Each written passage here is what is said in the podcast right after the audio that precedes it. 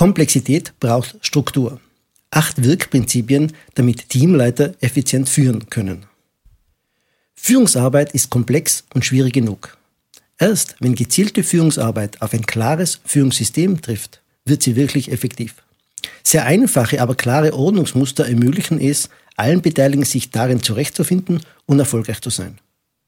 Klären Sie, wie weit Sie diese einfachen acht Wirkprinzipien in Ihrer Kanzlei bereits umsetzen. Erstens. Teamleiter und Mitarbeiter sind klar zugeordnet. Alles Wesentliche für einen Mitarbeiter kommt von genau einem Teamleiter. Es werkelt nicht einmal der, dann wieder ein anderer und irgendwann gar keiner mehr. Jeder Mitarbeiter bekommt genau von einem Teamleiter Anweisungen. Auch Sie als Kanzleiinhaber oder Partner machen keine Ausnahme und übergehen die Teamleitung nicht, indem Sie Arbeit direkt an Mitarbeiter delegieren. Zweitens, vice versa. Der Mitarbeiter hat einen klar definierten Ansprechpartner in der Führung. Mit all seinen Fragen und Problemstellungen wendet er sich genau an diese Führungskraft. Keine Umwege, kein Drübersteuern ist notwendig, wenn alle Führungskräfte einer Kanzlei diese Regel respektieren und ernst nehmen. Drittens. Der Fokus des Mitarbeiters liegt auf den an ihn delegierten Aufgaben. Für den Mitarbeiter ist dadurch sein Aufgabenbereich überschaubar und damit planbar. Er kann damit seine Arbeit kompetent organisieren, er weiß, wofür er verantwortlich ist und wofür er Feedback erwarten kann. Viertens. Persönliche Kompetenzen und ergänzende Machtgrundlagen lassen Führung wirken. Fachliche Expertise legt die Basis für anerkannte Führungsqualität.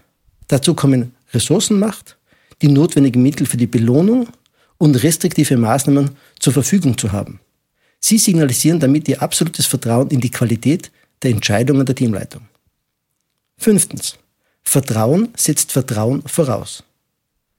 Die Kanzleileitung entscheidet aufgrund von Erfahrung, wem sie Vertrauen schenkt. Ihre Mitarbeiter haben in ihnen ein Vorbild und werden genau ihren Empfehlungen folgen, wem sie wiederum vertrauen wollen. Damit schaffen sie die Voraussetzungen, dass Teamleiter in ihre Rolle hineinwachsen und die Erwartungen an sie aktiv erfüllen. Sechstens. Die Rolle von Teamleitern wird in der Kanzlei explizit hervorgehoben und gestärkt.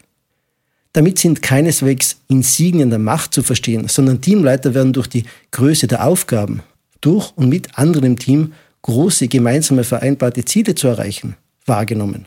Teamleiter brauchen diese Unterstützung von oben, um nicht zu Verwaltern oder Koordinatoren zu verkümmern.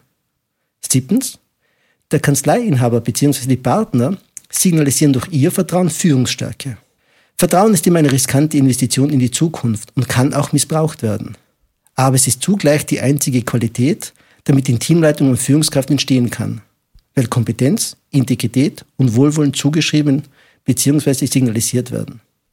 Darunter ist auch zu verstehen, dass Teamleiter in Konfliktsituationen mit dem Rückhalt der Kanzleileitung vorbehaltlos rechnen können. Achtens. Führung und Vertrauen als Wirkprinzipien, die sich gegenseitig bedingen. Die Aufgaben einer Teamleitung sind mehr als komplex. Wirksame Führungsarbeit zu leisten heißt deswegen auch, sich von durchgehender Kontrolle zu verabschieden und an seine Stelle kann nur gesundes Vertrauen gesetzt werden.